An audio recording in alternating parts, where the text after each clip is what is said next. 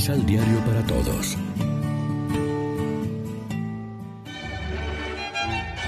Proclamación del Santo Evangelio de nuestro Señor Jesucristo, según San Lucas. En el sexto mes, el ángel Gabriel fue enviado por Dios a una joven virgen que vivía en una ciudad de Galilea llamada Nazaret y que era prometida de José, de la familia de David. Y el nombre de la Virgen era María. Entró el ángel a su presencia y le dijo, Alégrate, llena de gracia, el Señor está contigo.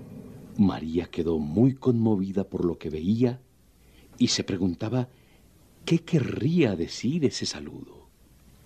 Pero el ángel le dijo, No temas, María, porque has encontrado el favor de Dios.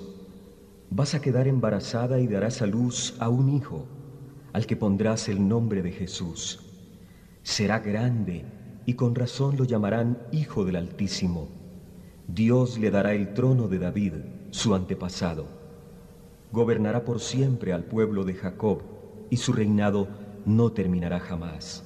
María entonces dijo al ángel, ¿Cómo podré ser madre si no tengo relación con ningún hombre? El ángel contestó, El Espíritu Santo descenderá sobre ti, y el poder del Altísimo te cubrirá con su sombra. Por eso tu Hijo será santo, y con razón lo llamarán Hijo de Dios. Ahí tienes a tu parienta Isabel. En su vejez ha quedado esperando un hijo, y la que no podía tener familia se encuentra ya en el sexto mes del embarazo. Para Dios nada será imposible. Yo soy la servidora del Señor.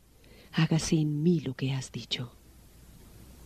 Después de estas palabras, el ángel se retiró. Lección Divina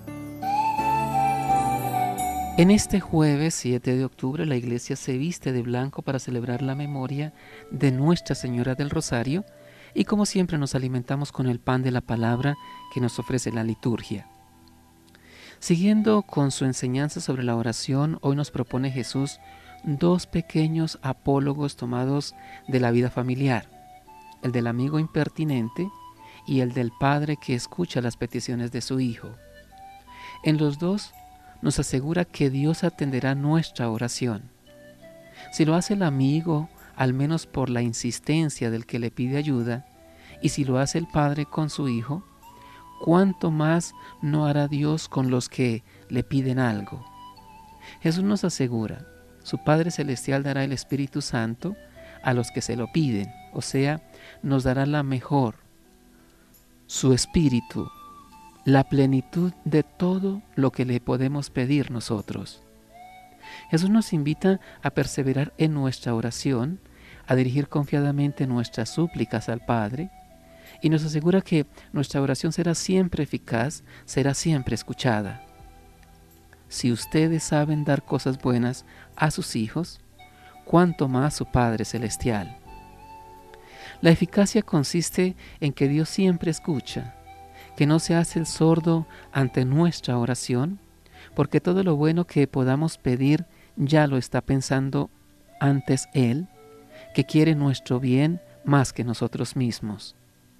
Es como cuando salimos a tomar el aire o nos ponemos al sol o nos damos un baño en el mar. Nosotros nos ponemos en marcha con esa intención, pero el aire, el sol y el agua ya estaban allí. Cuando pedimos a Dios que nos ayude, manifestando así nuestra debilidad y nuestra confianza de hijos, nos ponemos en sintonía con sus deseos que son previos a los nuestros. Reflexionemos. Al haber recibido la fe por medio del bautismo, hemos sido capacitados para tratar con Dios como Padre amoroso y fiel. Hemos aprendido de la gente sencilla y humilde lo que es dar y pedir. Oremos juntos. Señor Jesús, tú nos dices que quien pide recibe, quien busca encuentra, y al que toca se le abre. Haz que seamos persistentes en la oración y no nos distraigamos en cosas vanas. Amén. María, Reina de los Apóstoles, ruega por nosotros.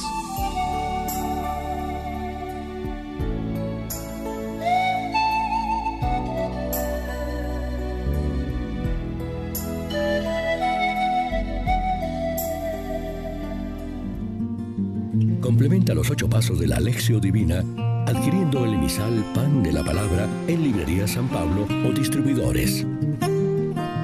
Más información www.sanpablo.co Pan de la Palabra.